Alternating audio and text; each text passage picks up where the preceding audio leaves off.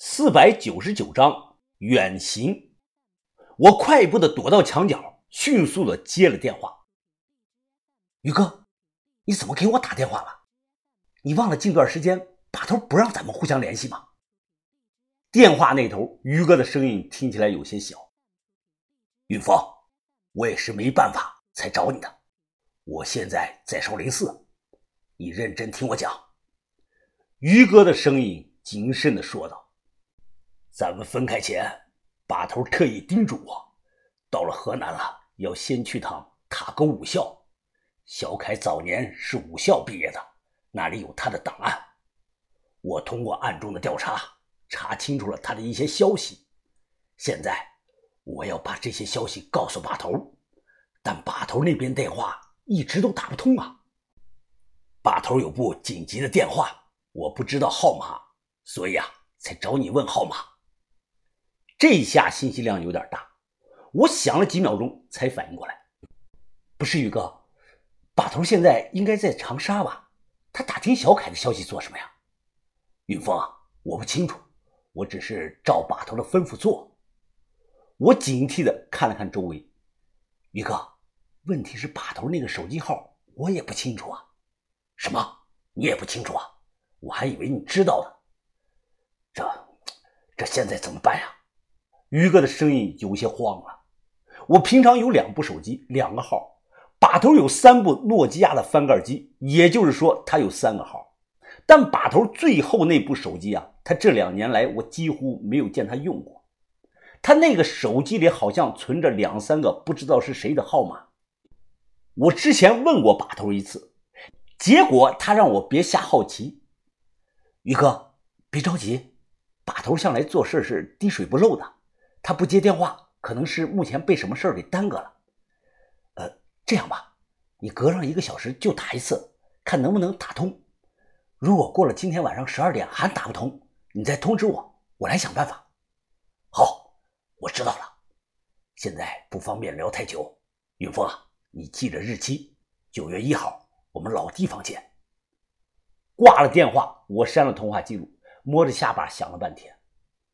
把头领着那两个人在搞什么飞机呀？不是对付老学究吗？这么偷摸的打听小凯的消息干什么？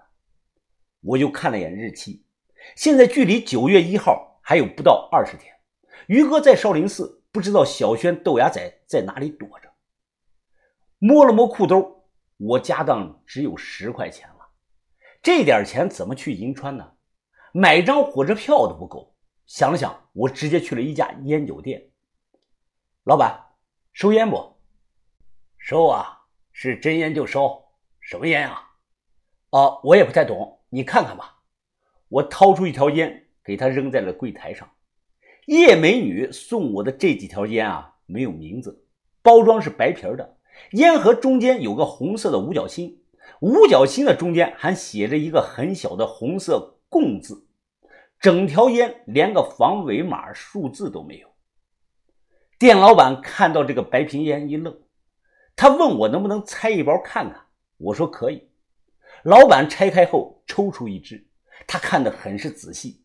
随后他又拉开这个抽屉，拿出个紫光的小手电，对这个烟的海绵过滤嘴进行照着。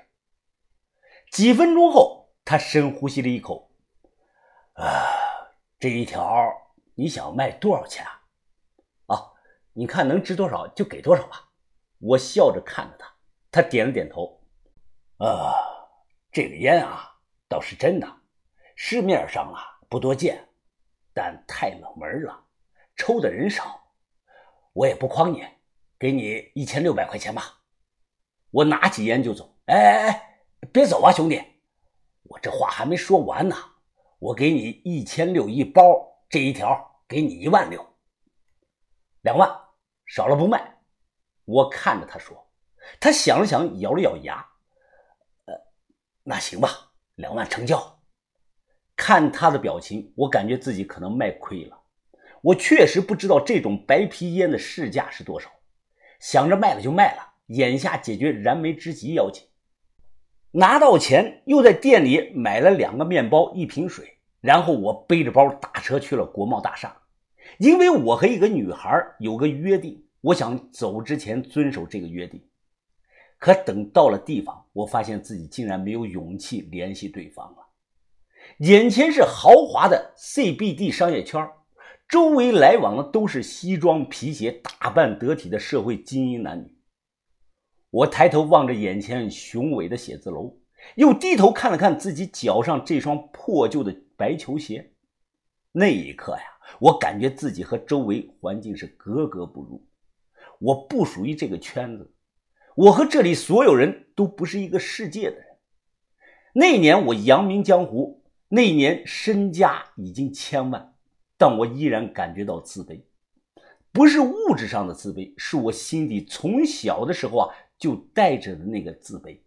因为家里穷，因为学历低，因为缺少爱，所以我自卑。山间田野阴暗的角落，可能那里才是我的世界。我盯着手中燃烧的香烟，用力的这么一弹，就看到通红的火星是点点飘散开来。哎，算了，往事随风。我的 baby，我走了。西站夜里十点半，一辆绿皮的火车缓缓的开往宁东灵武方向。我上车前特意买了本故事会。现在嗑着瓜子啊，躺在卧铺的二层，看的是津津有味那个时候的故事会好看，什么同事、邻居和上司，情啊、偷啊和爱啊，发展到最后都是男的杀女的，或者是女的杀男的。我爱看这类都市的故事。突然，一名中年男人跌跌撞撞的走进来，对方张嘴就吐啊！我收了书。皱眉看着对方，只见这个中年男人双手扶着膝盖，低着头，吐得满车厢都是一股酸臭味，瞬间弥漫在了空气中。他越吐越厉害，似乎连胆汁也吐出来了。我捏着鼻子大声的喊乘务员：“喂，这里有没有人管啊？”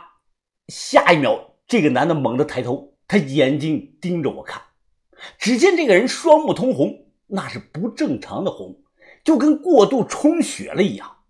此外，他额头上的血管鼓了起来，血管里似乎像是有虫子蠕动一样，十分的吓人。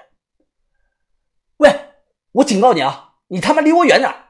我往后退了退，厉声的说道。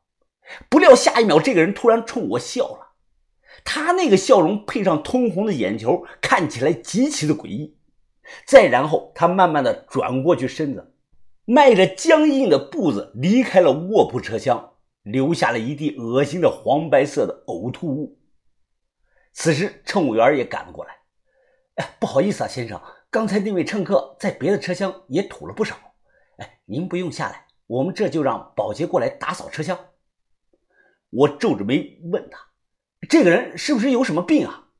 乘务员摇头说：“不清楚。”在乘务员用这个对讲机催促下呀，很快一名保洁大妈拿着这个扫把墩布来了。这保洁大妈呢很勤快，也不嫌脏，拿起墩布啊就开始拖地。啊，这这什么这是？保洁大妈突然尖叫出声，我忙问怎么了？蛇，好像好像有小蛇呀！这，我下来后蹲下一看。就看到一滩呕吐物中有许多细条状的这个虫子，就跟刚出生的这个小蛇一样聚集在一起，在黄白色的呕吐物中蠕动着。我受不了了，直接跑出了车厢。妈的，真恶心！这个人是有什么怪病吧？我心想。夜深了，玻璃外是漆黑一片，不少人都靠着这个座位进入到了梦乡。火车此时哐当哐当的向前开着，看到刚才那个中年男人在跌跌撞撞的往下一节车厢走，我稍加思索，快步的跟了过去。